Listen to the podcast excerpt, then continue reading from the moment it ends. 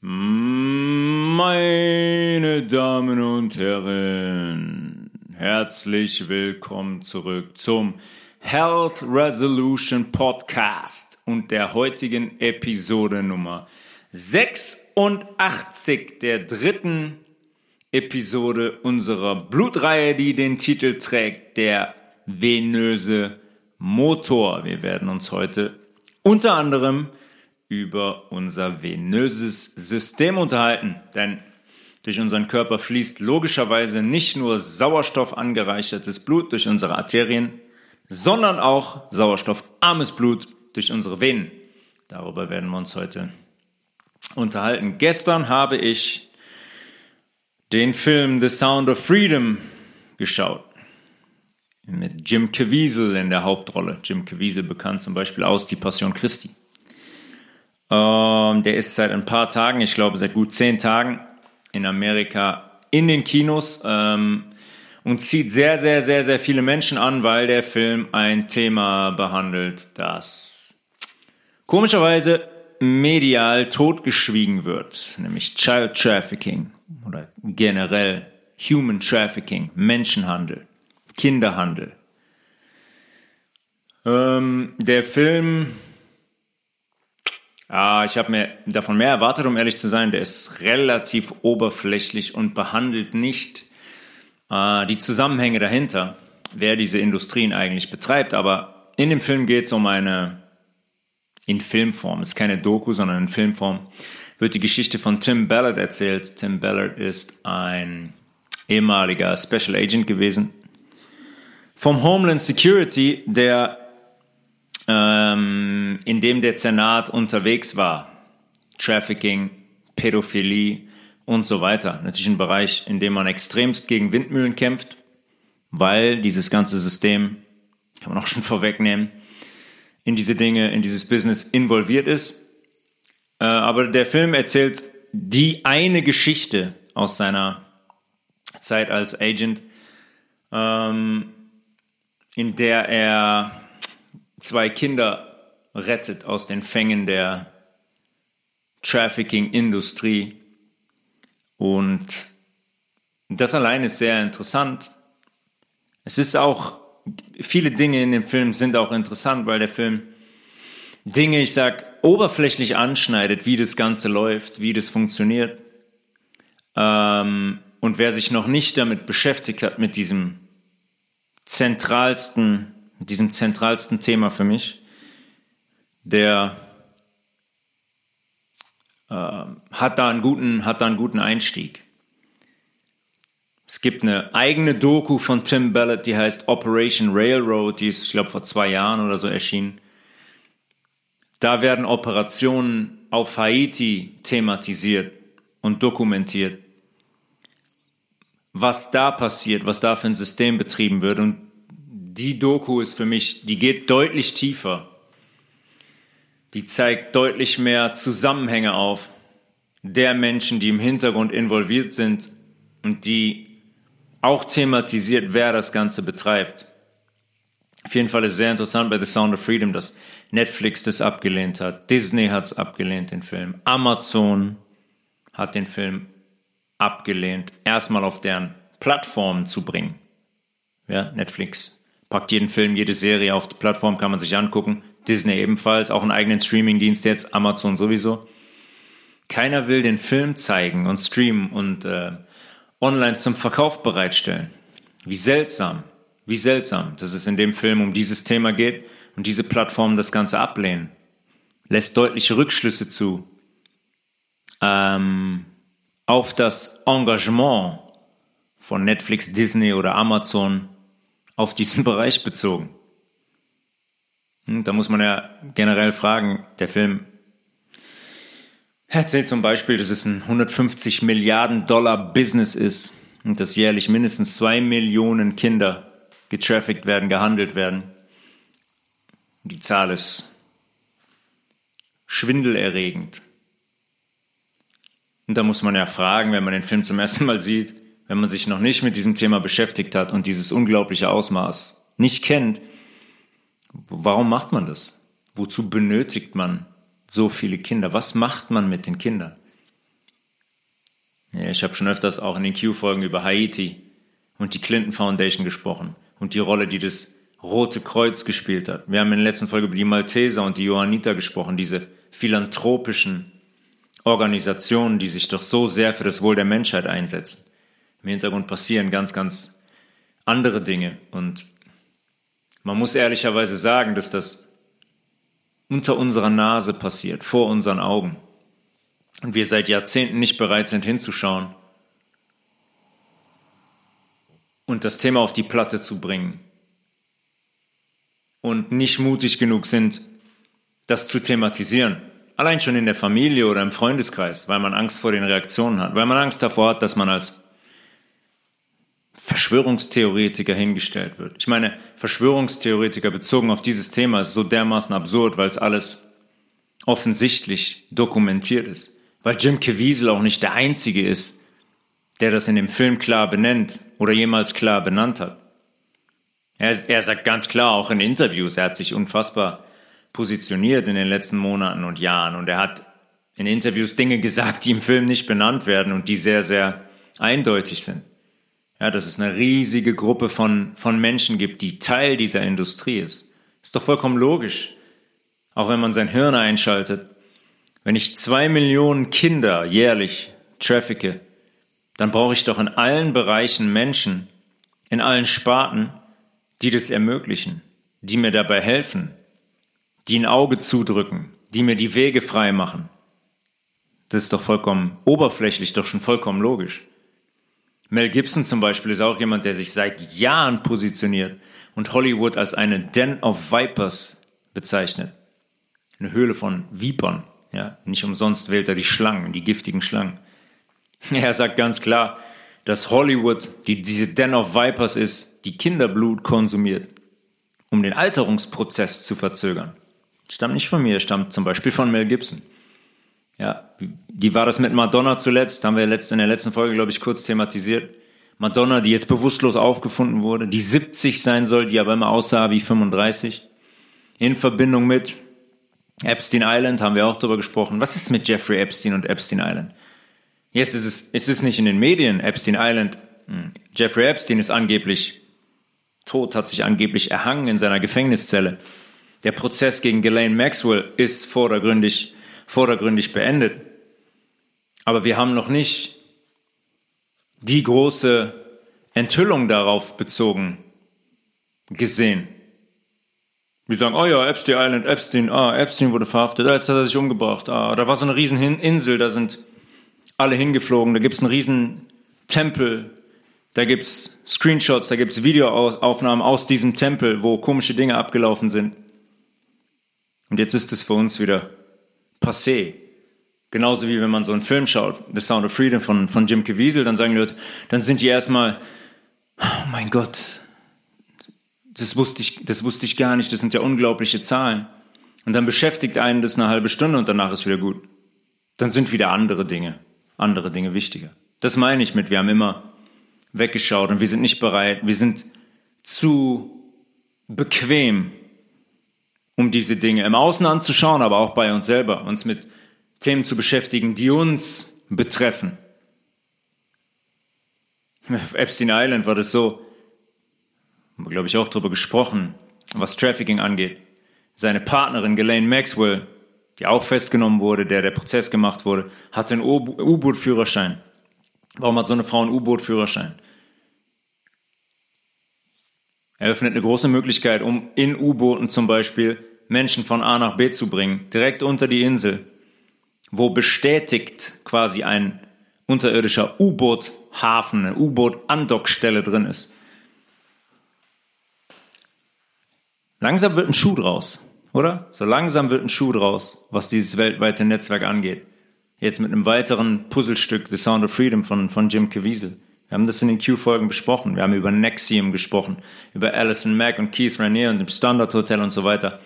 Das sind alles einzelne Puzzleteile, die einen erahnen lassen, wie riesig dieses Netzwerk ist. Wie riesig, unvorstellbar riesig. Zwei Millionen Kinder jedes Jahr. Mindestens. Mindestens. Ja, oder wir haben Menschen wie Isaac Cappy zum Beispiel, der schon vor fünf oder sechs Jahren in die Öffentlichkeit gegangen ist und am Beispiel, ganz speziell am Beispiel Tom Hanks, Identisches behauptet hat, wie zum Beispiel Mel Gibson oder Jim Caviezel. Und kurze Zeit später lag dann das Auto von, von Isaac Cappy auf dem Dach unter einer Brücke und Cappy war offiziell tot. Offiziell tot. Dann gibt es zum Beispiel ja, die Aussagen von, von, von einem der Produzenten von dem Film Hunger Games, die inhaltlich auch sehr interessante Dinge thematisiert. Also der Film behandelt inhaltlich sehr interessante Dinge. Äh, und er hat mal ein langes Video von sich veröffentlicht, ein Selfie-Video, in dem er ganz, ganz klar und gnadenlos über die Trafficking- und Adrenochrom-Industrie der Welt spricht. Sprechen wir gleich kurz drüber, was Adrenochrom angeht. Und der hat in dem Video inkludiert er nicht nur zum Beispiel Hollywood und die Unterhaltungsindustrie, sondern auch ganz direkt den Vatikan. Dass es eine unterirdische Verbindung gibt in den Vatikan. Wir haben über den Vatikan gesprochen, wir wissen, wer der, wir wissen, wer der Vatikan ist, wir wissen, wer die Jesuiten sind. Und am Ende natürlich wird das Ganze nicht von Hollywood oder irgendwelchen Schauspielern in Hollywood betrieben, die sind alle nur erpresste Puzzleteile. Diese Industrien werden von den Höchsten der Hohen betrieben. Oder zum Beispiel Filme wie Fear and Loathing in Las Vegas von Terry Gilliam. Johnny Depp und Benicio del Toro in den Hauptrollen. Die sind dann, die sind da auf so einem, so ein Kultfilm, ne? Toll. Für alle Jugendlichen so, die gerade anfangen, Gras zu rauchen und so weiter. Ey, geil, Drogen. Die sind auf so einem abgespaceden Drogentrip in Las Vegas unterwegs. Und die thematisieren zum Beispiel in dem Film Adrenochrom. Spielt da eine Rolle, die kleine Ampulle Adrenochrom. Ich meine, spinnen die, die, die, Menschen, die Menschen, die das sagen, aus der Industrie, spinnen die alle? Sind das alles Verschwörungstheorien? Ich meine, zu viele Menschen aus diesem Geschäft selbst haben sich positioniert und haben Dinge bereits öffentlich thematisiert. Zu viele, als dass das alles Spinnereien sein können. Um mal kurz auf dieses Thema einzugehen, Adrenochrom. Wenn man das googelt jetzt heutzutage, dann kommt sofort, kommen sofort die Fact-Checker. Die Medien sagen, ha, Verschwörungstheorie, dass dann Adrenochrom-Industrie betrieben wird und dass Menschen sich Adrenochrom verabreichen lassen, um den Alterungsprozess zu herauszuzögern. Ja, immer wenn das der Fall ist, wenn die Fact-Checker auf die Art und Weise auf die Palette kommen und die ersten 30 Einträge Fact-Checker sind, zu einem Wort, schon mal gesagt, dann wissen wir, dass das definitiv die Realität ist. Weil sonst müssten die das Ganze nicht auf die Art und Weise diskreditieren. Weil wenn es keine Wahrheit dahinter gäbe, dann hätten die keine Angst. Dann könnte man das thematisieren, wie man wollte, weil es einfach nicht wahr ist. Dann ist denen das egal. Aber die versuchen zu programmieren.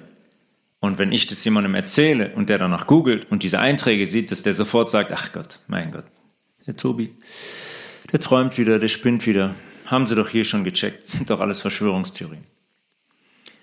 Wir wissen, dass wir Adrenalin produzieren, wenn wir unter Stress oder Angst stehen. In unserer Niere genauer in unserer Nebenniere, die, ähm, die der Niere aufsitzt.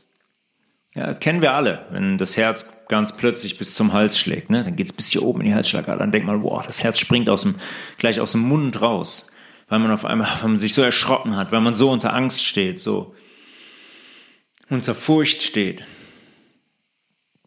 Und Adrenochrom ist ein Nebenprodukt der Adrenalinproduktion. Genauer das entsteht eigentlich aus Adrenalin im Verlauf, im Blut. Und im Körper hat Adrenochrom die Wirkung, den Stoffwechsel zu verlangsamen. Und hat auch die Wirkung, die Blutung zu stoppen. Hier gibt es eine interessante Arbeit von zwei belgischen Wissenschaftlern aus dem Jahr 1949, die das untersucht haben. Die Wirkung von Adrenochrom im Organismus. Ja, weil die Presse immer so tut und die Medien so tun, als würde, würde es es überhaupt nicht geben, Adrenochrom, als wäre das ein frei erfundenes Wort von irgendwelchen Spinnern, die glauben, hier gäbe es irgendwie eine Militärallianz, die im Hintergrund Satanisten jagt. Adrenochrom ist ein, ein Produkt unserer Nebenniere. Adrenochrom hat eine Aufgabe in unserem Körper. Ja, und wenn ich es schaffe, mir dieses Nebenprodukt von, von einem Hormon, von Adrenalin, zu verabreichen konzentriert über Jahre hinweg, dann hat es genau die Wirkung. Dann sehe ich mit 70 noch aus wie gerade 45 geworden. Und ihr könnt euch mal, Madonna ist ja nur ein Beispiel, schaut euch mal Tom Cruise an. Tom Cruise, wie der heute aussieht. Und wie der damals aussah in, äh, wie heißt der Film noch? Selma and Louise. Da spielt Tom Cruise, hab den Namen der Schauspielerin vergessen. Dann googelt ihr mal Thelma und Louise und die Hauptdarstellerin mit Tom Cruise zusammen, die Weib, das weibliche Pendant. Schaut mal, wie die heute aussieht. Und dann schaut euch Tom Cruise heute mal an. Man muss nur hinschauen. Man muss nur hinschauen, um zu sehen, dass da irgendwas nicht passt. Man muss nur hinschauen, um zu sehen, dass gewisse Menschen irgendwie nicht, nicht wirklich altern und in einem sehr hohen Alter, wie Madonna mit 70, noch aussehen wie 45. Ich meine, ich bin dafür top, Ernährung, vegan, vollwertig, Sport, kein Alkohol, kein Zucker und so weiter. Aber irgendwann setzt ein Alterungsprozess ein, eigentlich von der ersten Sekunde, wenn wir auf, auf die Welt kommen. Und natürlich ist es möglich, ist ja gar keine Frage, dass viele 70-Jährigen aussehen wie, wie 60 oder 55, weil sie Jahre ihres Lebens auf ihren Lebenswandel geachtet haben und sich sehr vollwertig und gesund ernähren und sich bewegen dazu. Dann haben wir andere 70-Jährige, die sehen aus wie 95. Manchmal kann man zwei 70-Jährige nebeneinander stellen, da würde man niemals sagen, dass die im gleichen Alter sind. Das sind die Auswirkungen von 70 Jahren Lebenswandel. Ja, jemand, der 70 Jahre lang Zucker konsumiert, gegenüber jemandem, der 50 von den 70 Jahren keinen konsumiert hat, das wird man sehen. In den Augen, im Hautbild, im ganzen Glanz, in der Haltung der Person. Das wird man immer sehen. Problem bei der ganzen Sache ist jetzt, weil ich sage, ich muss ja Adrenochrom irgendwie hochkonzentriert in meinen Körper bekommen. Ich kann ja nicht die ganze Zeit, ich kann mich ja nicht die ganze Zeit selber unter Stress und Angst stellen, um ganz viel Adrenochrom zu produzieren, weil wenn ich das, wenn ich das so machen würde, dann wird dieser andere Prozess, der Stress, weil wir ja wissen, wir sind dann im sympathischen Nervensystem und wie viele Prozesse im Körper dann aussetzen, das würde dafür sorgen, dass ich viel schneller altere. Adrenochrom puffert das Ganze eigentlich nur. Um das zu isolieren, muss ich ja logischerweise, wie mache ich das? Ich muss es aus einem anderen Menschen isolieren. Das heißt, um die Produktion, Adrenalinproduktion bei jemand anderem anzuregen, muss ich diesen Menschen unter Angst versetzen unter extreme Angst. Ich muss den am besten foltern. Dann stimuliere ich die Adrenalinproduktion von dem Menschen und genau in diesem Moment muss ich hingehen und einen venösen Zugang legen, oder ich habe den vorher schon gelegt, und Blut von diesem Menschen entnehmen, das dann angereichert ist mit Adrenalin und Adrenochrom. Ja, und dann kann ich hingehen und es zum Beispiel konservieren. Dann gibt es genügend Wege und zum Beispiel in Kosmetika verarbeiten. Das ist mal ein bekannter Auftritt von Sandra Bullock in der Talkshow, wo sie dann sagt, ja, dass da in der Kosmetik äh, Blut drin ist von, ich glaube, asiatischen Kindern und so weiter. Und jeder denkt so, hahaha, alle fangen an zu lachen. Die hat einfach nur die Wahrheit gesagt. Gibt's ja nicht, kann ja nicht sein. Er hat die bestimmt Spaß, ein absurder Spaß, ist ja total lustig, sowas zu sagen. Dass da quasi Kinderblut drin ist. Eine andere Möglichkeit wäre das, wenn man es isoliert hat von einem Menschen, das einer anderen Person intravenös zu verabreichen. Intravenös. In die Vene eines anderen Menschen. Oder ich mache es halt in Echtzeit. Ich lege einen Zugang bei mir und bei dem Kind, das ich terrorisiere. Und dann habe ich Adrenochrom in Echtzeit. Es gibt einen äh, Laptop einer Person, eines ehemaligen FBI-Agenten, Anthony Weiner. Das ist der Ehemann von Huma Abedin. Werden wir jetzt nicht drauf eingehen, wer Huma Abedin ist. Sagen wir mal, oh, die, Ziehtochter, die Ziehtochter von Barack Obama. Beraterin unter Barack Obama im Weißen Haus. Wenn man Beraterin von Barack Obama im Weißen Haus ist, dann weiß man schon, auf welcher Seite man steht. Das ist die Ehefrau von Anthony Weiner, zu seiner Zeit FBI-Agent. Und da ist ein Laptop aufgetaucht, den man, genau wie Hunter Bidens Laptop natürlich, konfisziert hat. Und es gibt einige Menschen, die die Inhalte auf diesem Laptop gesehen haben im FBI, der logischerweise der Regierung unter, unter Donald Trump, die sich diesen Laptop gekrallt hat.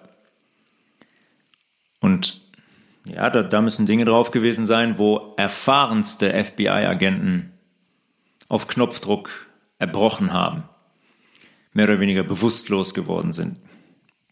Hillary Clinton soll da sehr deutlich drauf zu sehen sein wie sie furchtbare Dinge tut mit Kindern.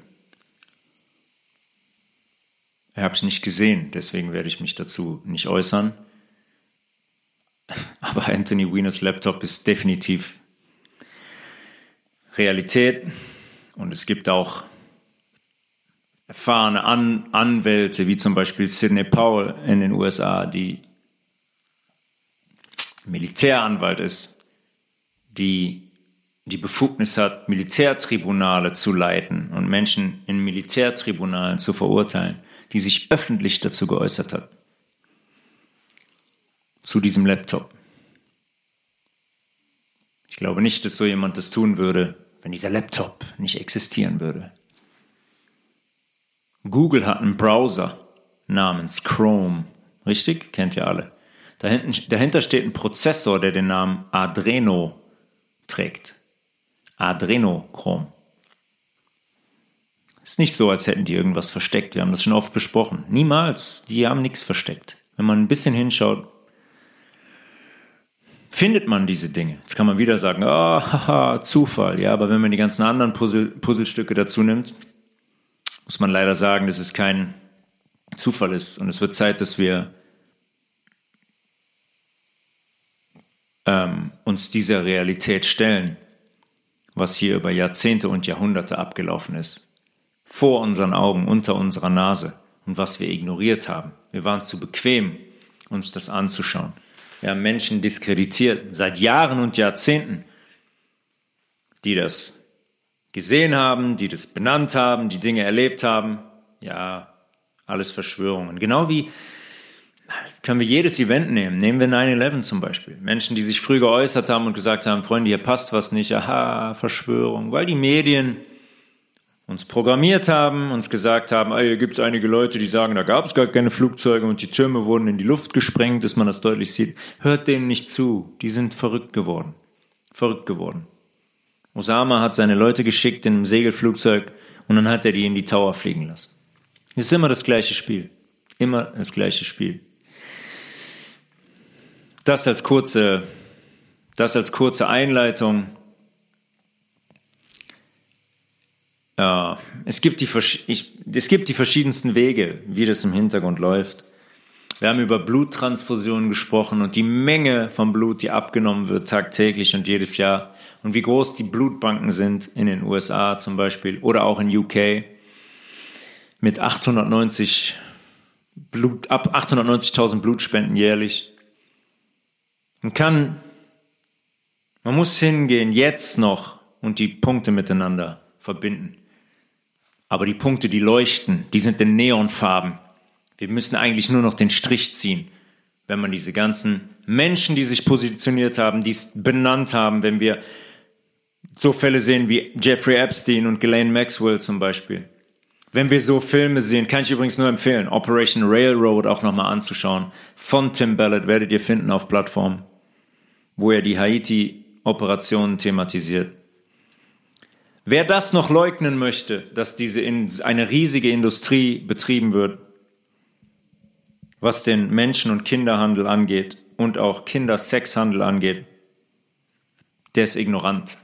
Der tut mir leid. Selbst in Deutschland zum Beispiel. Wie oft ist das schon in den letzten Jahren vorgekommen? Skandale in der katholischen Kirche. Da sagen Leute immer noch, ja, aber nee, das sind Einzelne. Ja klar, der Erzbischof von hm, und auch gegen Ratzinger, 450 Fälle. Das sind einzelne Leute. Ja, die Geschichte können wir uns weiter erzählen. Die Realität wird kommen. Und diese Seite der Militärallianz, die wir in den Q-Folgen besprochen haben, hat einen Weg gewählt. Das ist jetzt meine Sichtweise, hat einen Weg gewählt, diese Themen in die Öffentlichkeit zu bringen. Und zwar auf die schonendste Art und Weise. Weil sie auch den Leuten, die so ignorant sind, die Chance geben möchten, sich mit den Dingen zu beschäftigen, bevor die große, bevor der große Hammer fällt. Weil ich glaube, wenn man das auf Knopfdruck macht, ohne die Leute darauf vorzubereiten, wie das jetzt schon seit, seit Beginn der Pandemie und davor eigentlich auch schon läuft, dann verliert man auf diesem Weg sehr, sehr viele Menschen. Diese Wahrheiten werden kommen und die werden schonungslos kommen. Jeder hat die Möglichkeit, sich mit den Dingen zu beschäftigen und darauf vorzubereiten. Oder man kann sagen, haha, alles Quatsch. Gibt's gar nicht. Ich bin ich schieb das beiseite, ich schütte das zu. Wird auch egal sein, weil die Wahrheit ist die Wahrheit. Die gibt's nur einmal und die wird kommen.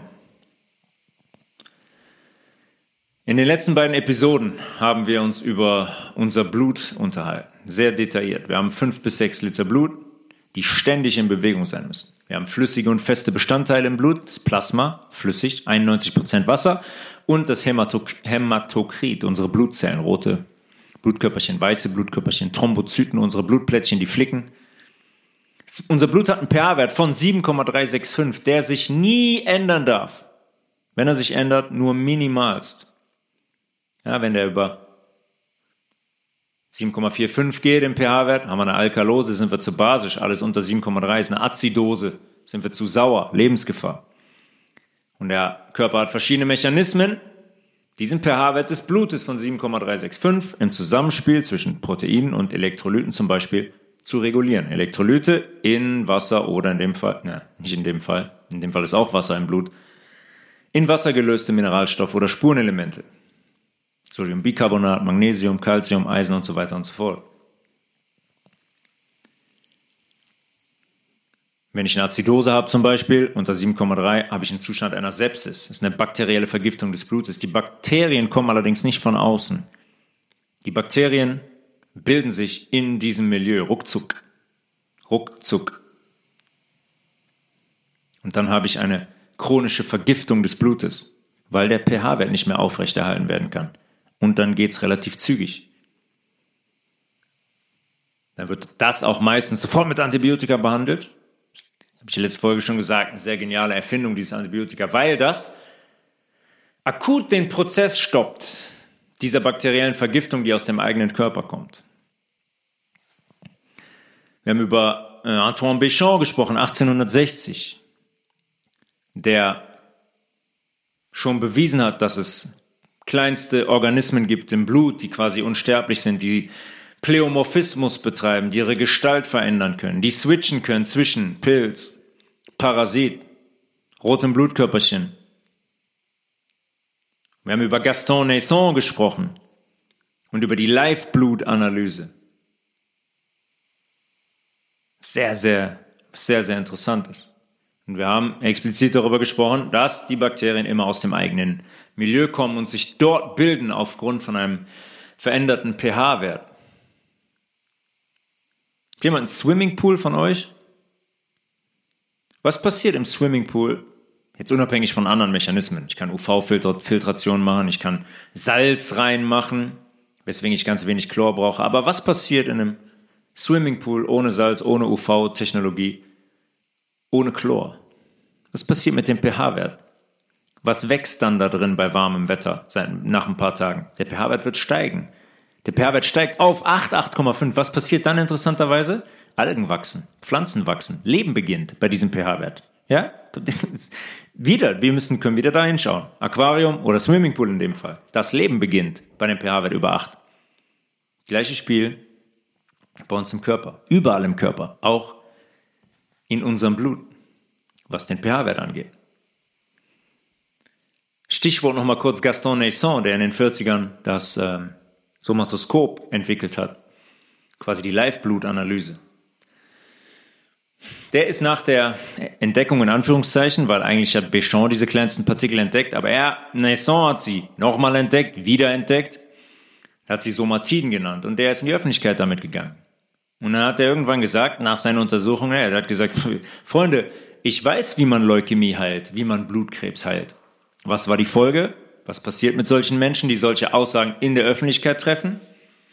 Natürlich wird gegen ihn Gerichtsverfahren, wurde gegen ihn Gerichtsverfahren eingeleitet. Und 1965 wurde Gaston Naisson mundtot gemacht. Da müssen wir, da werden wir eine eigene kurze Folge zu machen, um mal diese Geschichte im Detail zu erzählen. Da gibt es auch ein sehr, sehr gutes Buch zu von jemandem, der das, der die Verfolgung und das Gerichtsverfahren gegen Gaston Naisson erzählt und dokumentiert hat.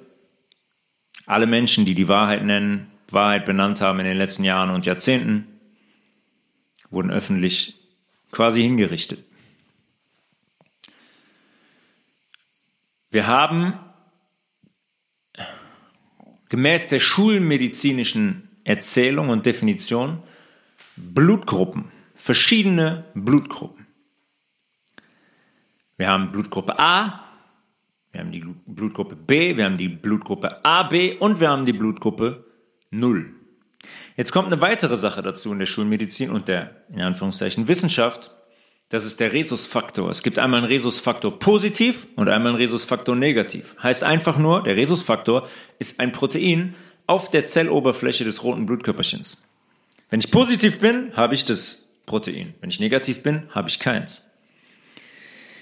Das heißt, es gibt eigentlich acht Blutgruppen. Es gibt Blutgruppe A, Rhesusfaktor positiv. Es gibt Blutgruppe A, Rhesus negativ, A plus und A minus. Gleiche für B, B plus, B minus. Gleiche für AB, AB plus, AB minus. Und das gleiche für die Blutgruppe 0, 0 plus, 0 minus. Das heißt, wir haben acht verschiedene Blutgruppen, laut Definition der Schulmedizin. Und daraus folgt für die Spenderei und die Transfusion in der Theorie folgendes. Die Blutgruppe 0 minus ist ein Universalspender. Das heißt, Menschen mit dieser Blutgruppe 0 minus können an alle anderen Menschen, an alle anderen sieben Blutgruppen spenden. Wohingegen die Blutgruppe AB plus ein Universalempfänger ist. Das heißt, AB plus kann von jeder der sieben anderen Blutgruppen Blut empfangen. Ja, wenn ich AB plus bin, und brauche eine Transfusion, habe ich Glück, wird es relativ leicht, jemanden zu finden, der eine der sieben anderen Blutgruppen trägt. Die Funktion des Rhesusfaktorproteins auf dem roten Blutkörperchen, sagt die Wissenschaft, keine Ahnung. Wissen wir nicht, was das da macht. Aber man weiß, dass die Antikörper gegen den Rhesusfaktor eigentlich nicht bestehen physiologisch. Ja, die gibt's nicht, sagen die. Die gibt's erst, wenn man mit dem Blut einer anderen Person in Kontakt kommt. Ja, abhängig davon, ob ich Rhesus positiv oder Rhesus negativ bin. Bin ich Rhesus positiv und komme mit dem Blut einer Rhesus negativen Person in Kontakt, werde ich als Rhesus-positiver Antikörper gegen Rhesus-Minus entwickeln. Und wenn ich dann das nächste Mal mit Rhesus-Minus, Rhesus-Minus, Rhesus-Faktor negativ in Kontakt komme, habe ich ein Problem. Gibt es also nicht, erst wenn man mit der anderen Blutgruppe in Kontakt kommt. Wie bei der Erregertheorie. Ja, da kommt ein Tuberkulose-Bakterium und dann sieht mein Körper das und macht es unschädlich und macht Flaggen dran und dann kommen die Zellen des Immunsystems und speichern das ab und wenn ich wieder damit in Kontakt komme, dann bin ich immun. Dass die Theorie Unsinn ist, haben wir schon ausreichend besprochen. Der Rhesusfaktor einer anderen Person wird also in dem Falle genau wie ein Erreger behandelt, gegen den ich dann Antikörper ausbilde. Okay, müsste ich ja testen können. Wenn ich A plus bin, Blutgruppe A, Rhesus positiv und 5 Milliliter Blut von einer anderen Person bekomme, die die Blutgruppe B minus zum Beispiel trägt, ja, wenn ich einfach, wenn die Person blutet, B minus und ich das Blut lutsche, passiert ja öfters bei Müttern und Kindern, dann müsste ich eigentlich eine Reaktion haben. Ich müsste eigentlich ein Problem bekommen, oder? Oder sagt man dann, haha, die 10 Milliliter reichen nicht. Die reichen nicht. Da muss ja ganz viel, da müssen ja ganz, ganz viele, wir wissen wie viel, rote Blutkörperchen in einem Milliliter Blut drin sind. Jetzt lutsche ich aber 10 von meinem blutenden Kind, was eine andere Blutgruppe trägt, plus Rhesus negativ. Da muss eine Reaktion geben. Gibt es aber nicht. Bei Rindern zum Beispiel, so sagt man uns, gibt es 14 verschiedene Blutgruppen. Was ist jetzt, wenn ich ein Medium Raw Filet im Steakhouse bestelle und auch esse und ein Tier erwische, das eine andere Blutgruppe und einen anderen Rhesusfaktor hat als ich? Was ist mit Tier, Rind und Mensch? Ist, ist es da kein Problem? Weil das Steak ist definitiv roh in der Mitte. Das blutet. Ich konsumiere doch das Blut von dem Tier. Dann passiert nichts. Sorry. Macht für mich wenig Sinn. Macht ganz wenig Sinn. Es ist, ich schließe es nicht aus, es ist sehr wohl möglich, dass Blut verklumpt, wenn ich es zusammenführe. Aber ich sage, ich sage das, dass das rein gar nichts mit Blutgruppen oder mit Rhesusfaktoren zu tun hat, sondern einzig und allein der Zustand und die Frequenz des Blutes darüber entscheidet, ob das in mir verklumpt und zu Problemen führt oder eben nicht. Unabhängig davon, dass ich nicht glaube, dass es Sinn macht oder vorgesehen ist, äh, sich jetzt zum Beispiel einen halben Liter Rinderblut zu initiieren. Und dieses ganze Gerede von Antigenen und Antikörpern, glaube ich gar keine Sekunde. Doch nichts mit Glauben zu tun. Antikörper sind nicht nachweisbar. Antikörper sind nur nachweisbar, wenn man einen der Tests der Schulmedizin zu Rate zieht. Kommen wir gleich noch kurz zu. Ja, wie zum Beispiel dann einen PCR-Test. Ein PCR-Test, ey, Covid-positiv. Der Test testet auf irgendwas, auf irgendeine Proteinstruktur, aber nicht auf eine Proteinstruktur, die die komplette Struktur eines in Anführungszeichen, Virus darstellt, was es nicht gibt. Weil ohne das Erreger-Ansteckungsprinzip gibt es auch keine Erreger und Antikörper. Das heißt, dieses Rhesusfaktorgerede und Blutgruppengerede kann so nicht stimmen. Die wissen nicht, wozu der Rhesusfaktor da ist, aber können den genauestens identifizieren. Weil wenn ich den Rhesusfaktor, dieses Protein, auf der Oberfläche eines roten Blutkörperchens nachweisen kann, dann müsste ich definitiv in der Lage sein, zu bestimmen, was der da macht. Weil dann muss ich das screenen können, dann muss ich das sehen können. Das muss ich sehen können. Zu sehen, was der da veranstaltet. Wofür ist dieses Protein da? Was macht das Protein da? Wir wissen, Proteine in unserem Blut binden, sind Transportertaxen, die die Wirkung von zum Beispiel Hormonen im Blut aufheben. Was macht dann dieses Protein auf der Zelloberfläche vom roten Blutkörperchen. Ich weiß, dass es da ist, aber ich weiß nicht, was es da macht. Hm. Dann muss ich sagen, sei denn, ich habe diesen, oder, oder dann muss ich sagen, dann habe ich diesen Rhesusfaktor wahrscheinlich nie gesehen, sondern lediglich einen Test entworfen, der auf irgendein Protein testet. Und es ist tatsächlich in diesem Rhesusfaktor-Ding ein PCR-Test. Glaubt es oder glaubt es nicht. Der Rhesusfaktor wird mit einem PCR-Test nachgewiesen. Polymerase Chain Reaction. Weil Karl Landsteiner, der Landsteiner Karl, der zufälligerweise neben den Blutgruppen auch kurze Zeit später den Rhesusfaktor entdeckt hat, Der ist 1940 hingegangen, kurz bevor er den entdeckt hat, und hat Folgendes gemacht. Das ist ein Zitat jetzt. Dazu entnahmen sie Rhesusaffen, die dem Menschen sehr ähnlich sind. Erste Frage. Rhesusaffen sind dem Menschen ähnlich, heißt was? Dann werden die sagen, in der Proteinstruktur, in der Erbsubstanz sind die zu 98 Prozent identisch mit uns. Jedes, übrigens fast jedes andere Tier auch in dem wissenschaftlichen Narrativ. Zu 96 bis 99 Prozent identisch mit uns. Okay, Rhesusaffen sind identischer mit uns als alle anderen Tiere. Die entnahmen diesen Rhesusaffen, die den Menschen sehr ähnlich sind, Blut und impften damit Meerschweinchen, ja, haben das Meerschweinchen verabreicht. Die Nager produzierten darauf, daraufhin in ihrem Blut gegen den aufgezwungenen Fremdstoff einen Abwehrstoff. Ja, ein Abwehrstoff. Welcher Abwehrstoff? Was soll das sein? Wo ist der isoliert? Kann mir das jemand sagen, welcher Abwehrstoff das war? Aus diesem Meerschweinchenblut wiederum gewannen die Forscher ein Serum, das sie 100 menschlichen Blutproben zusetzten von denen jede von einem anderen Spender stammte. Das Ergebnis, etwa 85 der Proben verklumpten, 15 blieben unbeeinflusst. Der Rhesusfaktor war entdeckt und wurde zum zweitwichtigsten Blutgruppensystem des Menschen.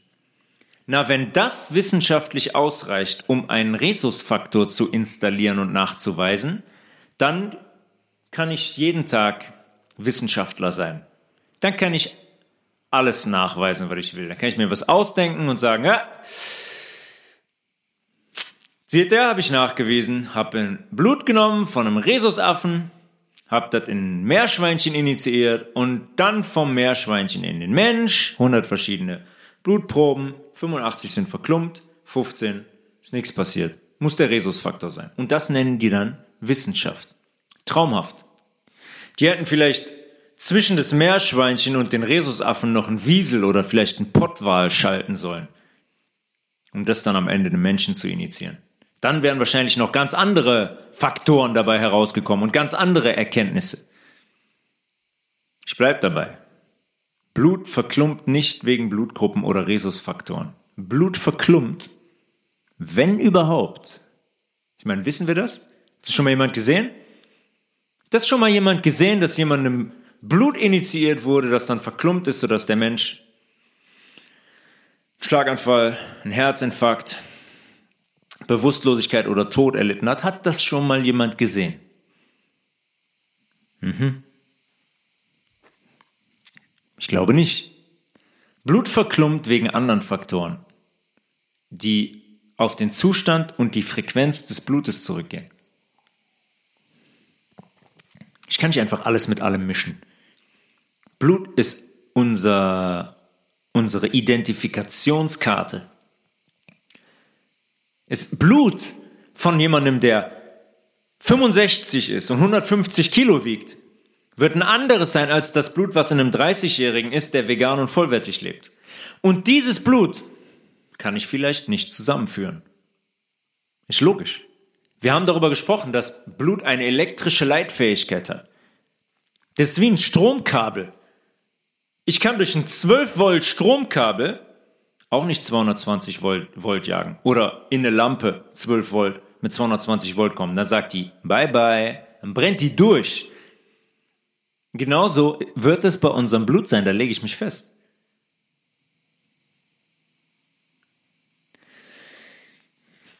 Eben schon gesagt und in den letzten zwei Folgen, unser sauerstoffreiches Blut fließt durch unsere arteriellen Blutgefäße. Begonnen mit der Aorta, direkt aus unserem Herzen, als Baumstamm. Wir haben die Aorta als Baumstamm bezeichnet. Riesiges, fettes Gefäß, 3,5 cm, 4 cm im Durchmesser, durch die Mitte unseres Körpers und in unsere Leisten ziehend.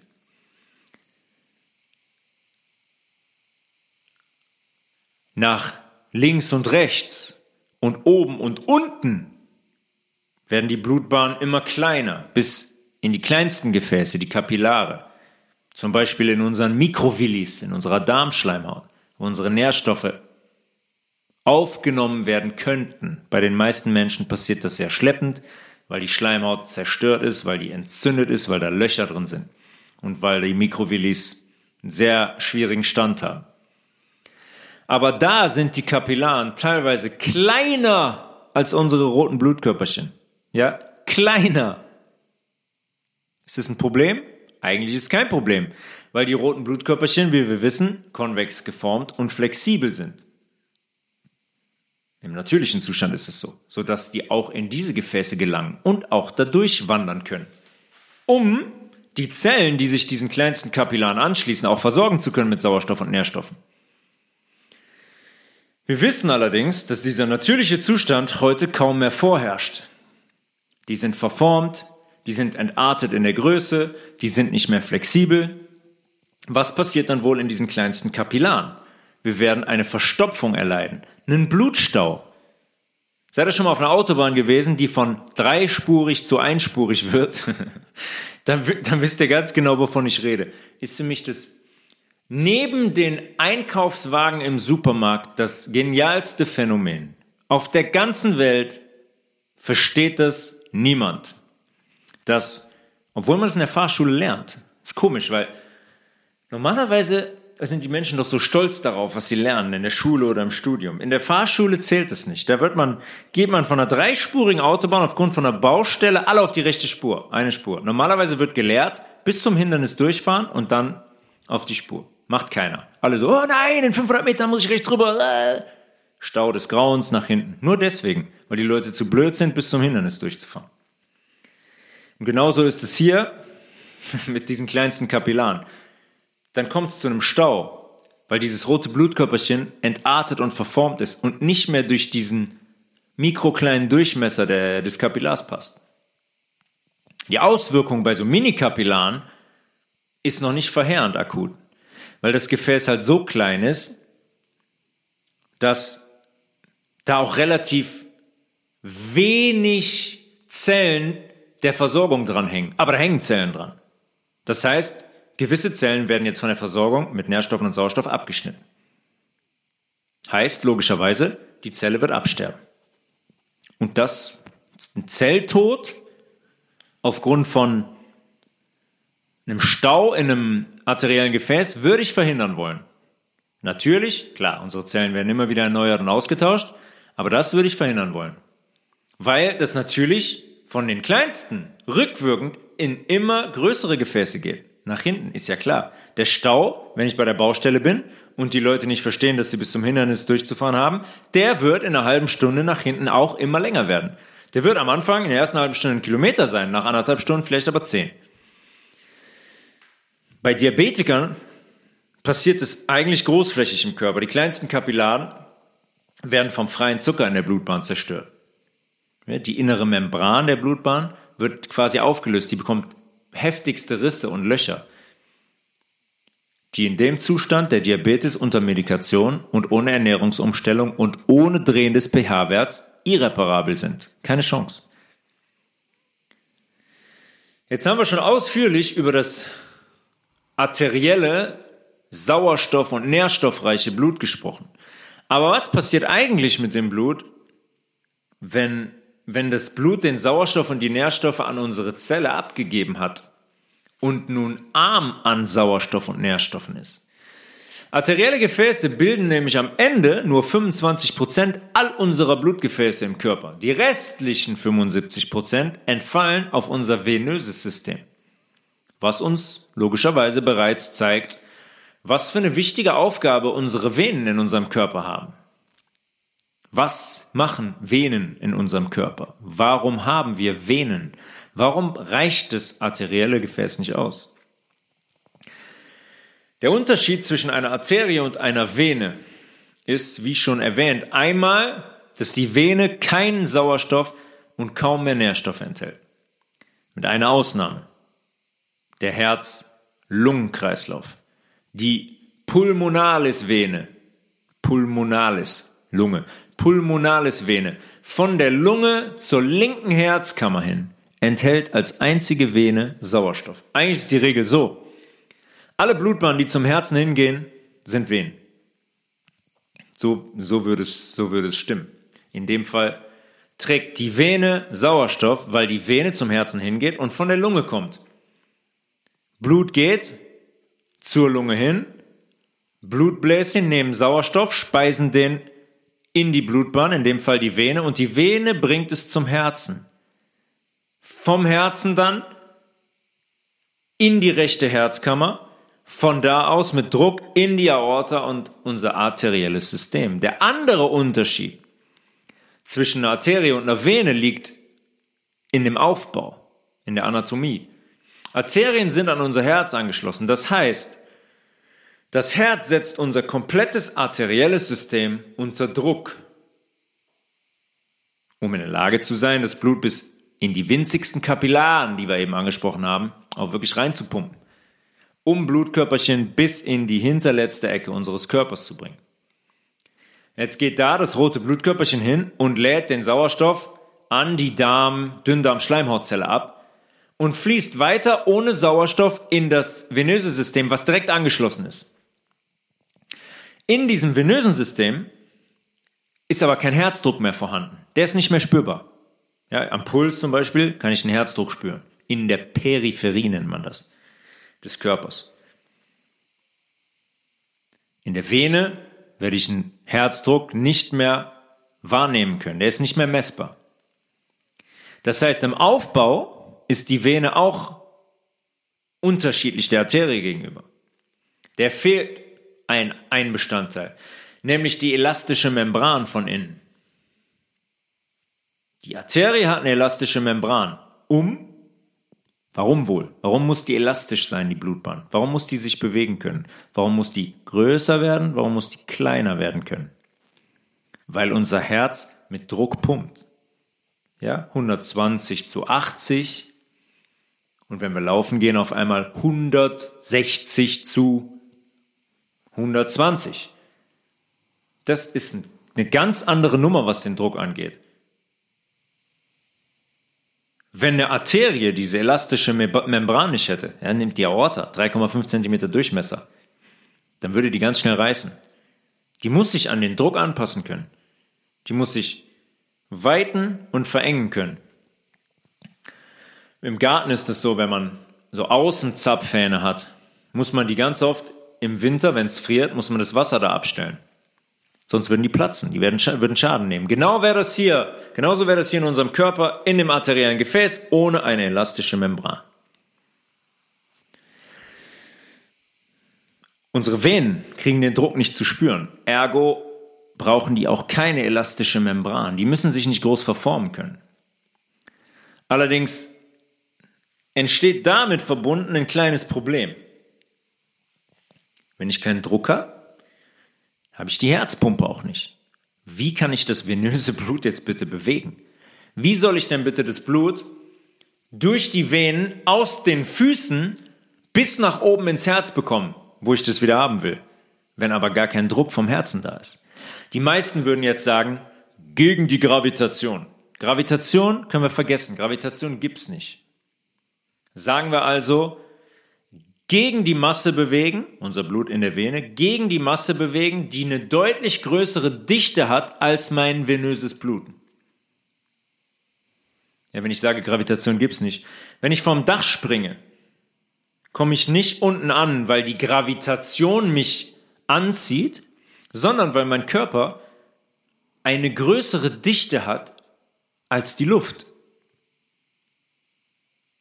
Oder Warum sonst kann ein Fesselballon zum Beispiel gegen die Kraft ankommen, die ganze Ozeane an die Kugel saugt? Wenn die Gravitation so stark wäre, dass sie hier alles, was sich auf der Oberfläche befindet, ansaugt, wie soll dann bitte ein Fesselballon mit einem bisschen Gas und einem Hohlraum in einem Stoff einen Kilometer hochfliegen können? Können wir knicken. Würde nicht funktionieren. Unsere Venen hängen von einer anderen Pumpe ab.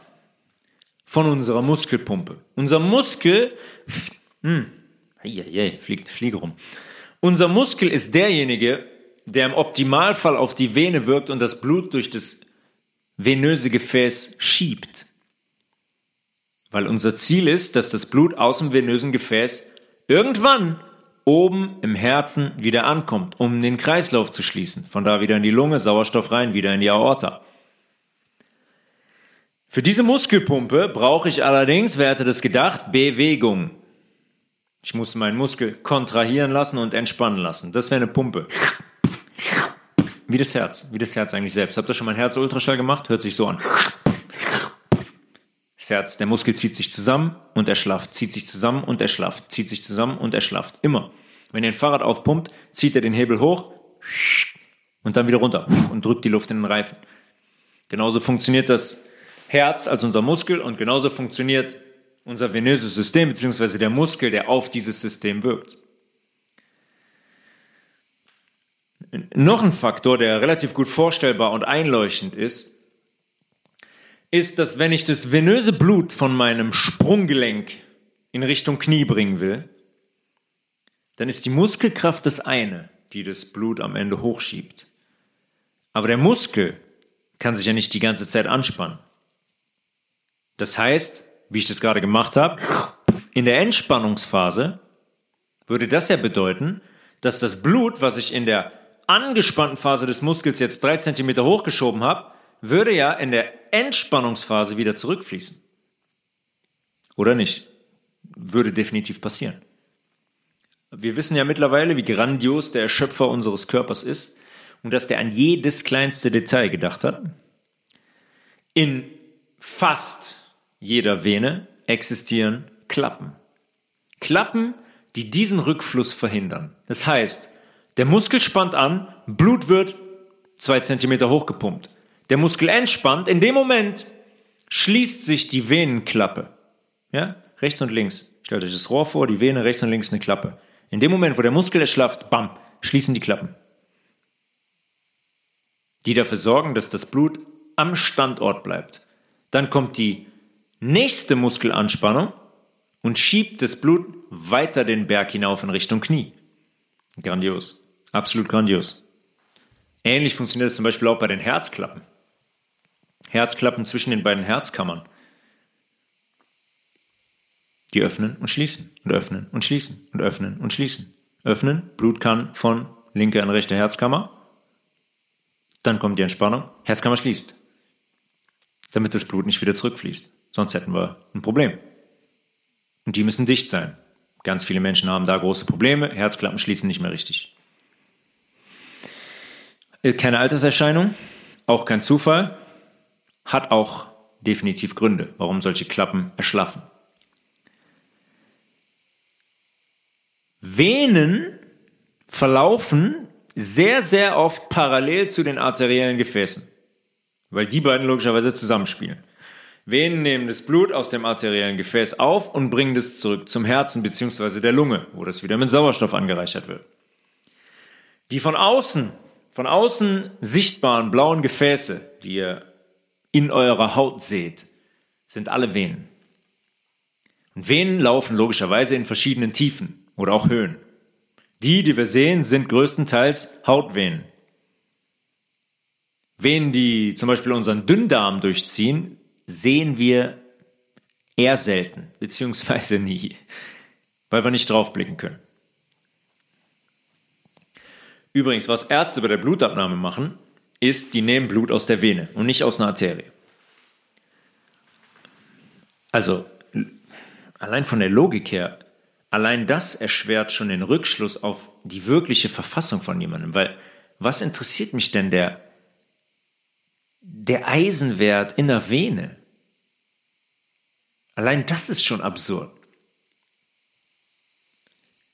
Entnommenes Blut ist tiefdunkelrot, wie so eine richtig süße, fette Kirsche. Tiefdunkelrot, weil es quasi keinen Sauerstoff mehr enthält.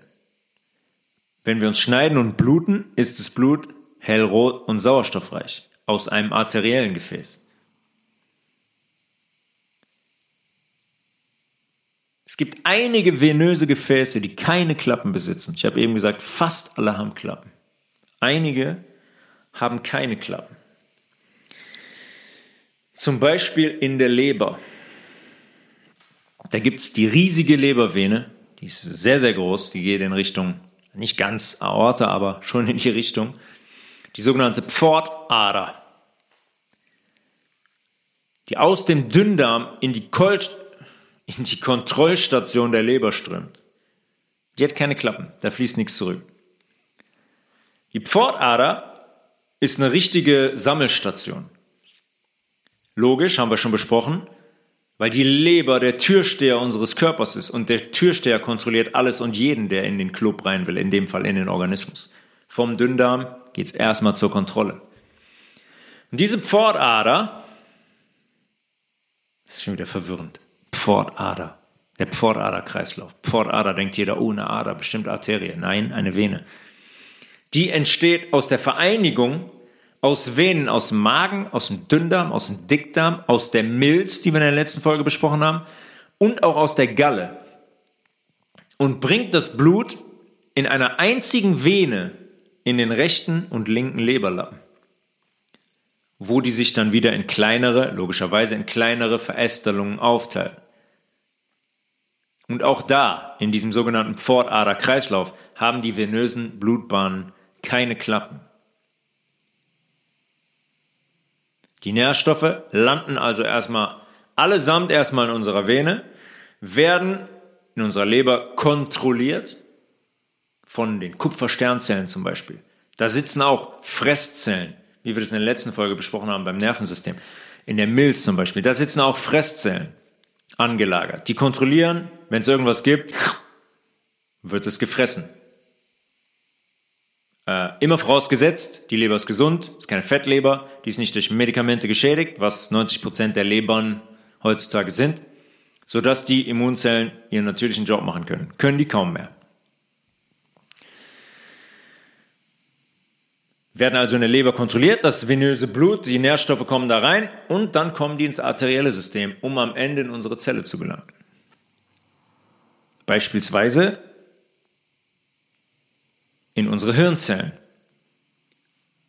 Hirnzellen tun wir gut dran, wenn wir die sekündlich gut versorgen, könnten wir sehr, ähm, sehr deutlich von profitieren, was ähm, unsere Denkfähigkeit angeht und unsere Logik und unser äh, Verbinden von Punkten angeht.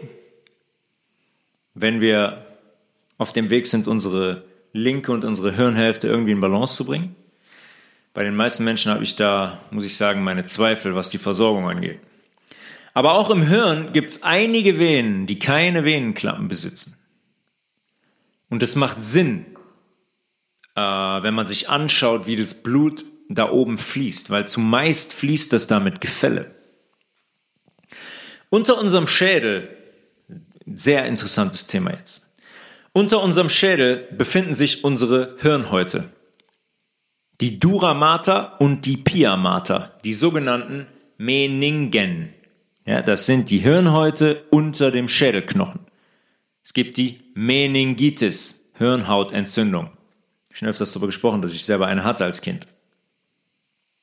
Oh, ich vermute als Folge eines Impfschadens. Glücklicherweise habe ich das Ganze überlebt. Diese Hirnhäute sitzen nicht nur oben in unserem Hirn, schon wieder verwirrend. Die ziehen sich durch das komplette Rückenmark hindurch bis zu unserem Sacrum, das ist der unterste Teil unserer Wirbelsäule, die aus 33 Wirbelkörpern besteht. Bis da kleiden die das komplette Rückenmark aus. Zwischen, gehen wir mal wieder zurück in den Kopf, zwischen diesen beiden Häuten befindet sich der sogenannte Subarachnoidalraum. Ja, ihr habt Haut oben, Haut unten, dazwischen ist ein Zwischenraum. Das ist ein Raum, der komplett von venösen Gefäßen durchzogen ist, die eine relativ wichtige Aufgabe haben. Die müssen nämlich dafür sorgen, dass das Hirnwasser, in dem unser Hirn und unsere Nerven des Spinalkanals liegen und dass ebenfalls unser komplettes Rückenmark herunter und auch wieder herauffließt, zu reinigen. Das müssen unsere Venen darin machen. Dieser Likor, wie man den nennt, diese Hirnflüssigkeit, geht bis unten in unser Sakrum und auf der anderen Seite wieder hoch. Und dann fließt es oben in der äußersten Schicht, direkt unter unserem Schädelknochen, in einem Kreis und wieder hinten durch unsere Nasenhöhle, Mundraum hinten, die Wirbelsäule wieder runter und wieder in den Kreislauf. Und die ganze Zeit sind venöse Gefäße aktiv und reinigen diesen Likor. Weil der muss sauber sein, weil da liegen die Nerven unseres Rückenmarks drin. Das ist sehr, sehr spannend. Eigene Folge. Ihr erinnert euch vielleicht an die Schlange, die auf dem Eskulapstab, diesem Medizinstab zu sehen ist. Da liegt die Wahrheit. Da liegt die Wahrheit. In diesem Bereich Wirbelsäule, Stammhirn, Hirn und in diesem Kreislauf, diesem venösen Kreislauf, in dieser Flüssigkeit, in Verbindung mit den Nerven, die aus dem Hirn stammen und durch das Rückenmark fließen, da liegt die Wahrheit. Da liegt die Wahrheit einer energetischen Erhöhung. Das muss fließen. Da muss eine elektrische Leitung stattfinden. Da liegen die sogenannten Chakren, da liegen die Frequenzen. Und die muss nach oben, die Frequenz. Machen wir nochmal eine eigene Folge zu. Das Hirn ist also ein zusätzlicher Raum, in dem Venen oftmals keine Klappen besitzen. Aber die meisten Venen in unserem Körper haben diese Klappen, um zu verhindern, dass das Blut wieder in die andere Richtung fließt. Denn am Ende wollen wir logischerweise mit unserem Blut zurück zum Herzen, damit, damit wir es wieder mit Sauerstoff versehen können und wieder durch den arteriellen Kreislauf pumpen können. Das ist der Kreislauf. Blut wird angereichert in der Lunge, ins Herz, Aorta, arterieller Kreislauf, in die Zellen. Danach kommt das venöse System und bringt das Ganze wieder nach oben zum Herzen, in die Lunge und wieder ins arterielle Gefäß. Das ist der Kreislauf. Alles miteinander verbunden. Und logischerweise sind unsere Venen genauso von Nährstoffen und von den Fließeigenschaften von unserem Blut abhängig. Und logischerweise sind ja auch von unserem Säurebasenhaushalt abhängig, weil die sind mit dem gleichen Blut in Kontakt wie eine Arterie. Eigentlich noch mehr als das arterielle System, weil es keinen Druck in der Vene gibt. Weil man muss sich vergegenwärtigen, dass unsere Vene mit allen Stoffwechselendprodukten konfrontiert ist, die die Zelle rausgibt. Viele davon landen im Zellzwischenraum, weil die viel zu problematisch sind, als dass man die wieder in den Blutkreislauf geben könnte, weil Leber überfordert ist, weil Niere überfordert ist, weil der Mensch sich nicht bewegt, nicht schwitzt, ja, und die Haut nicht als Ausscheidungsorgan benutzt. Deswegen kann der Körper nicht hingehen und die ganzen Stoffwechselendprodukte die die Zelle produziert, aus Chips, aus Bier, aus Zucker, aus Milch, aus Fleisch und so weiter, die kann er nicht einfach alle ins venöse System geben. Lebensgefahr. 100% also sorry, aber da kippt ein pH-Wert aber ganz schnell. Deswegen kommen die in den Zwischenzellraum. Weswegen unser Zwischenzellraum verdreckt, sich entzündet und chronische Entzündungen zum Beispiel am Nerv produziert. Und wenn das im Hirn passiert, haben wir eine Demenz, haben wir Alzheimer, und an, allen, an anderen Stellen im Körper sind es andere Symptome, die die Schulmedizin dann als Arthrose bezeichnet oder als Rheuma bezeichnet.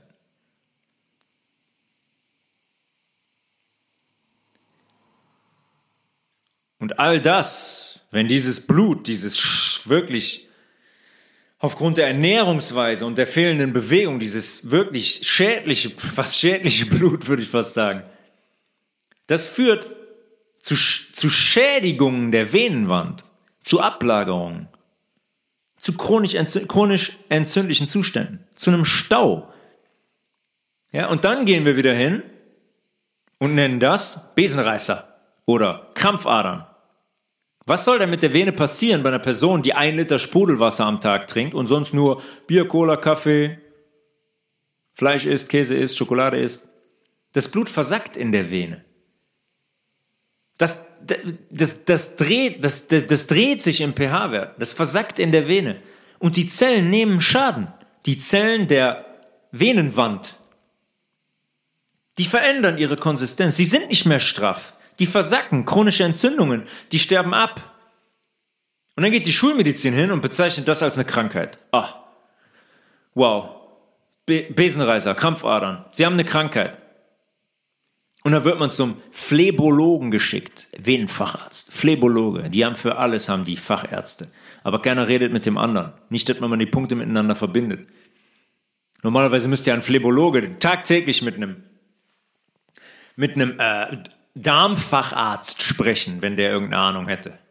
Der sich mit dem Gastrointestinaltrakt beschäftigt. Macht natürlich niemand.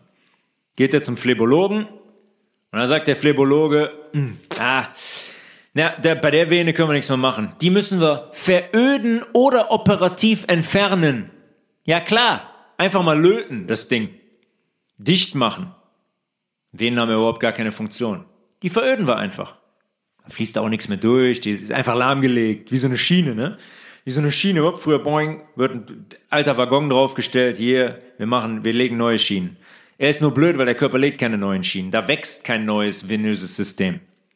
Oder halt noch besser, was auch, was auch sehr oft gibt, dann gehen die hin und reißen Venen raus. Ja, wenn einem das Zuschweißen zu kompliziert ist, zu lange dauert, dann gehen die hin, reißen die die Vene raus. Patient schlafen legen, weg damit.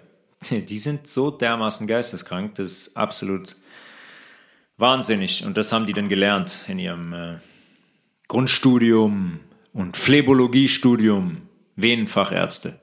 Super Facharzt. Wir reißen die einfach raus oder veröden die. Super. Schönen Dank für die Hilfe. Ja, die meisten Menschen glauben dann, die hätten äh, halt, ja, ich habe leid das, ich habe dieses ungünstige losgezogen, eine Venenerkrankung erlitten zu haben.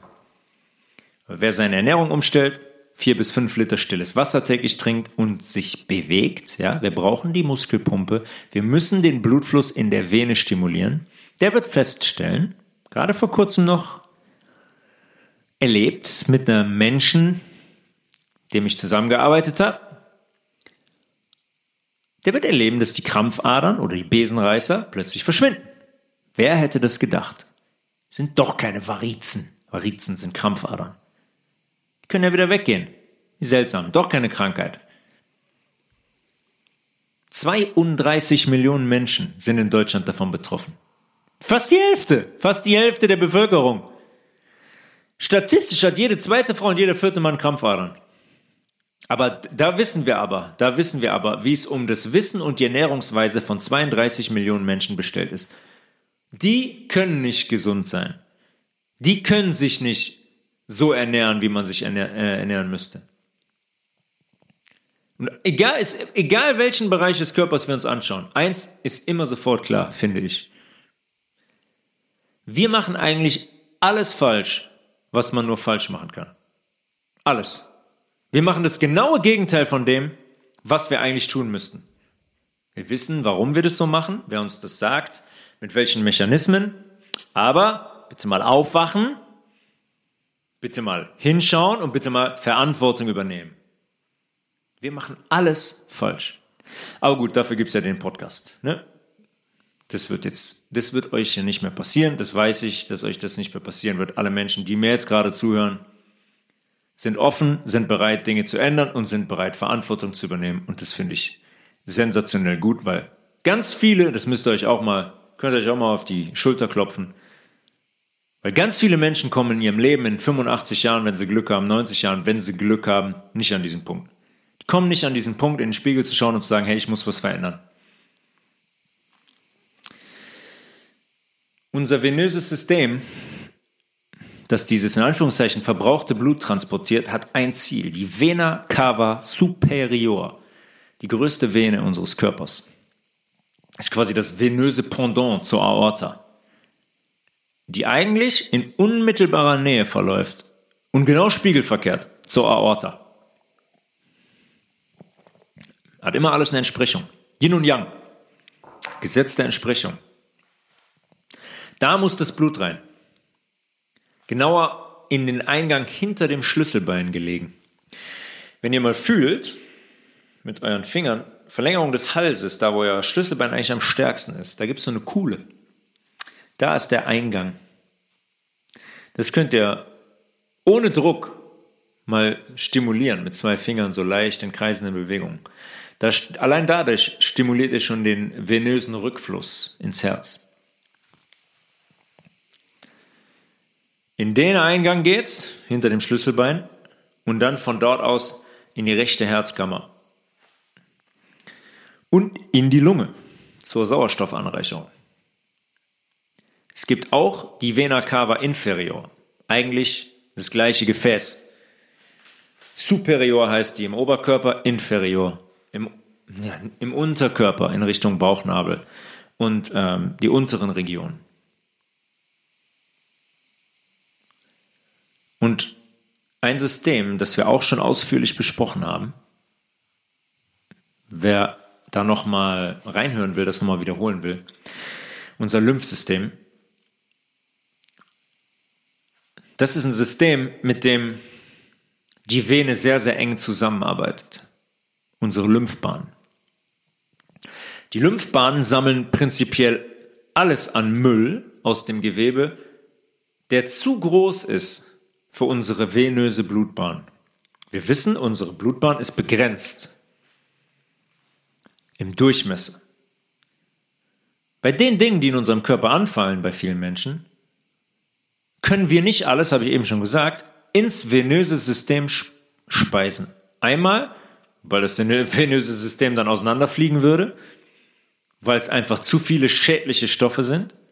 Zweitens, weil es aber auch zu groß ist für unsere Vene. Deswegen haben wir dieses, diese Autobahn, dieses Lymphsystem in unserem kompletten Körper. Weitere geniale Installation.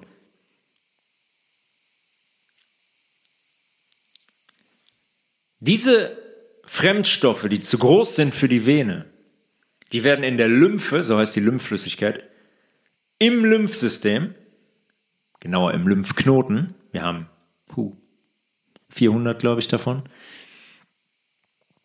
im Lymphknoten zersetzt. Lymphknoten sind immer eine riesige Ansammlung wieder mal von Immunzellen, von unseren Reinigungszellen. Und die gehen hin in den Lymphknoten kommt in die Sammelstelle, nicht in die Vene. Fremdstoffe, Rückstände kommen in das Lymphsystem, in die Lymphflüssigkeit, fließen da durch, auch Muskelpumpe logischerweise, fließen da durch und kommen in den Lymphknoten, der dem Ort am nächsten liegt, wo sie aufgenommen wurden. Eine riesige Ansammlung an Immunzellen, die zersetzen, verspeisen diese Stoffe, die da reinkommen. Weil am Ende des Tages passiert wohl was? Logischerweise sind diese, die Lymphbahnen sind ans venöse System angeschlossen. All das, was ich in der Lymphe zersetze, wird wieder in mein venöses System gespeist. Genauer in dieser Pforte der Vena cava superior hinterm Schlüsselbein. Da mündet das Lymphsystem rein. Und von dort aus direkt ins Herz. Deswegen ist die Streichrichtung, wer das kennt, bei einer Lymphdrainage immer in Richtung Oberkörper. Lymphdrainage, viel im Sport, bei Verletzungen, wenn es Schwellungen gibt, wird es die Lymphflüssigkeit durch den Körper geschoben. Der Rückfluss in Richtung Schlüsselbein, in Richtung Vene, in, in Richtung Vena cava superior wird angeregt, wird aktiv dahin geschoben, immer in Richtung Oberkörper. Das ist die Fließrichtung der Lymphe. Da wollen wir hin. Ja, unser Körper hat so viele Mechanismen und Reinigungssysteme, das ist der Wahnsinn. Wenn man sich diese Systeme mal anschaut, kann man sich eigentlich nur fragen, wie schaffen wir es eigentlich darüber hinaus immer noch uns so zu vergiften, dass wir krank werden? Das ist eigentlich ein Ding der Unmöglichkeit. Wenn wir unseren Körper nur ein wenig unterstützen würden und den halbwegs sauber ernähren würden, hätten wir kein einziges Problem, das schwöre ich euch. Das tun wir leider aber zumeist noch nicht. Das wird sich ändern. Und alle Menschen, die das schon geändert haben, spüren, hey, warte mal, oh, wie habe ich denn 50 Jahre lang gelebt? Wer hat mich denn da geritten? Ja, der Teufel, sagt man ja wirklich auch so, der Teufel hat euch geritten, wenn ihr so gelebt habt.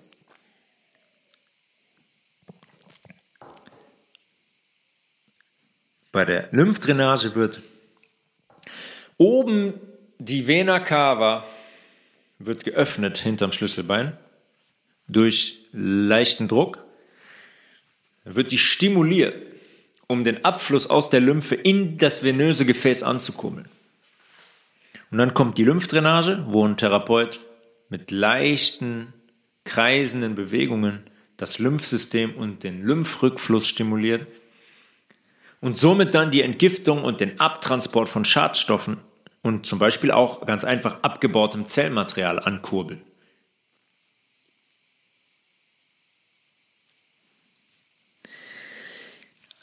Diese Lymphflüssigkeit, die, wen überrascht das jetzt, leidet logischerweise auch unter unserer Ernährungsweise und übersäuert genau wie unser Blut auch.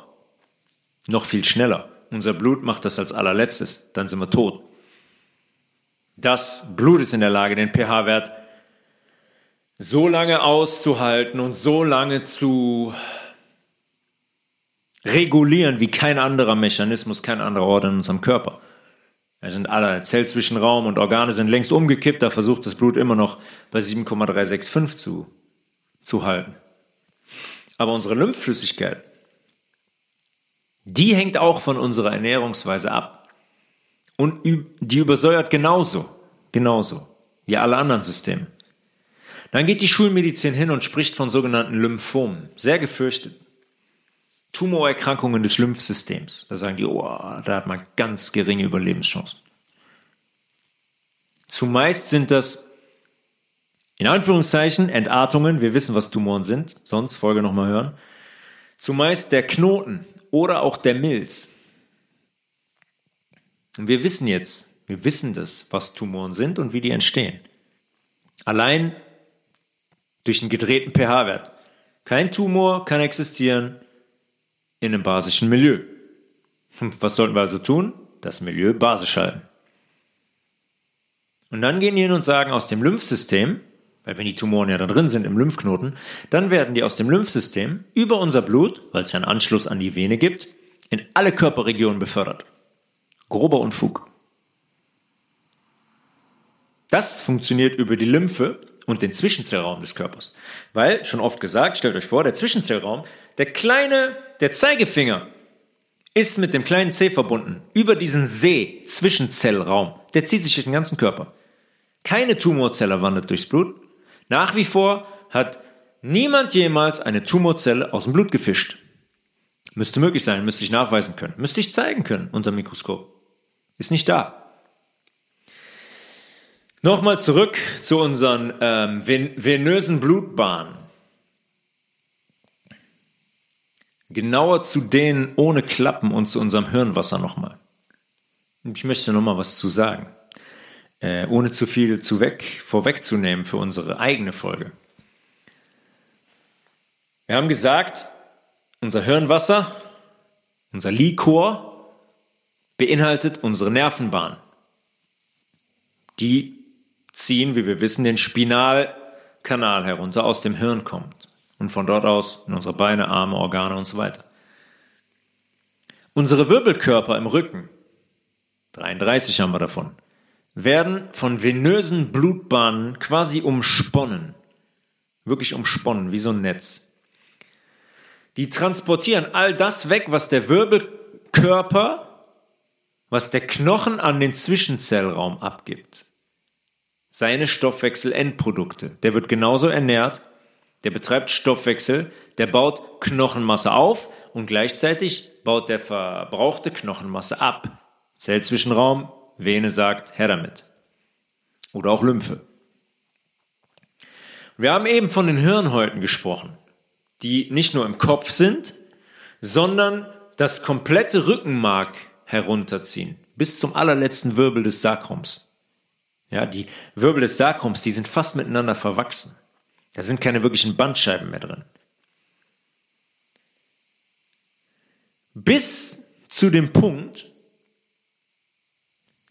wo die venösen Gefäße die Hirnhäute im Rückenmark durchbrechen, haben sie keine Klappen. Die umspinnen den Wirbelkörper.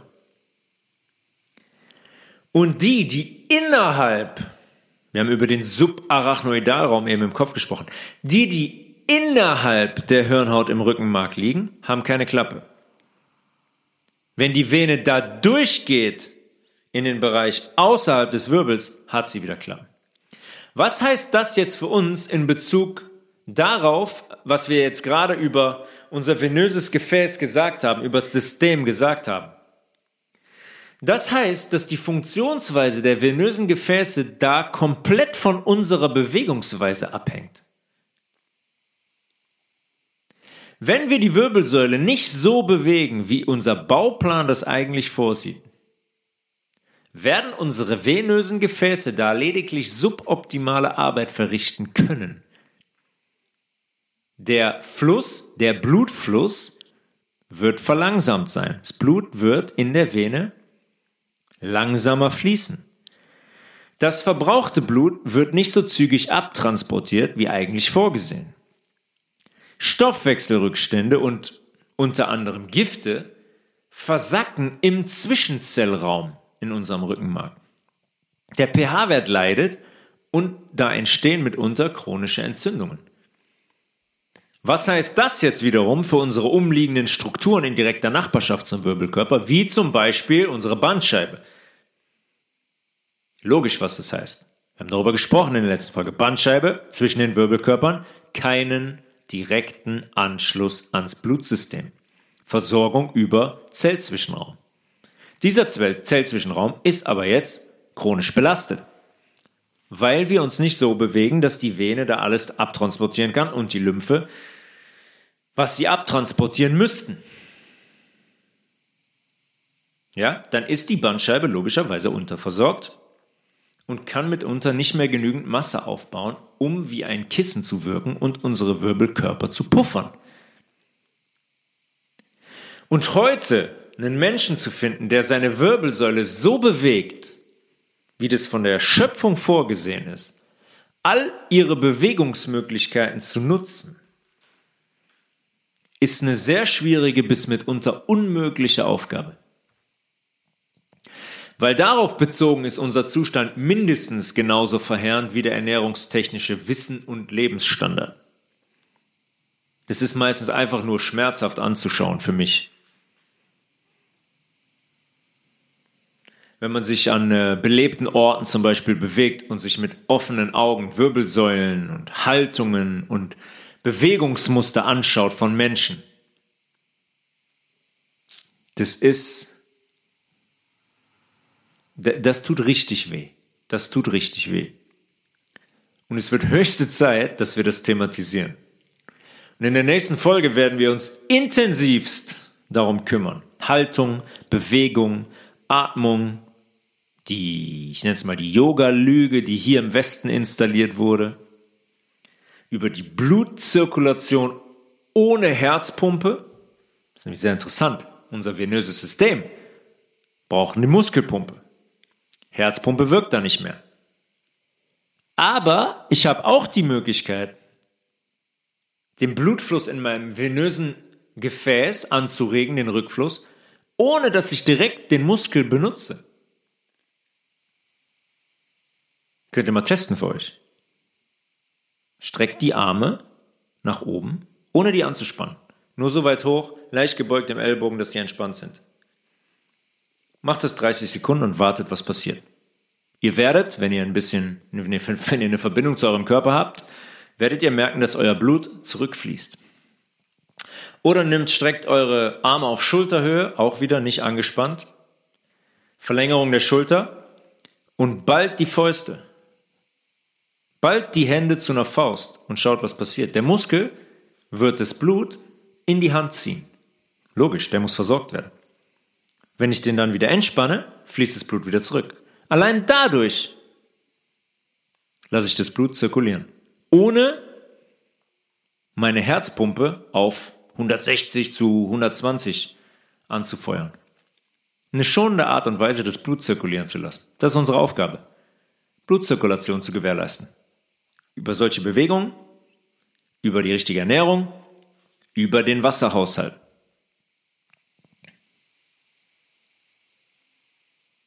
Mehr dazu in der nächsten Folge, wenn wir Laura dazu nehmen werden. Freue ich mich sehr drauf. Tobias.levels at healthresolution.de für Anregungen, Nachfragen, Anfragen, Zusammenarbeiten. Telegram Health Resolution Podcast, ein paar Hintergründe zu folgen, ein paar Inhalte zu weltpolitischen Dingen, aber auch direkt zu Inhalten, zum Beispiel Gaston Naisson, Live-Blutanalyse und so weiter. Und vielleicht auch ein paar direkte Zusammenhänge noch zu unserem venösen System, Abbildungen. Man muss sich das einfach mal anschauen, was das für ein System ist. Und wie Venen laufen und wo sich Venen befinden in unserem Körper. Einfach mal anschauen, damit man das nachvollziehen kann mit den Infos, die ihr jetzt bekommen habt. Ich wünsche euch eine entspannte Zeit Und wir hören uns nächste Woche, wahrscheinlich nächste Woche wieder zu unserer Yoga-Episode. Bis dahin, One Love and I'm out.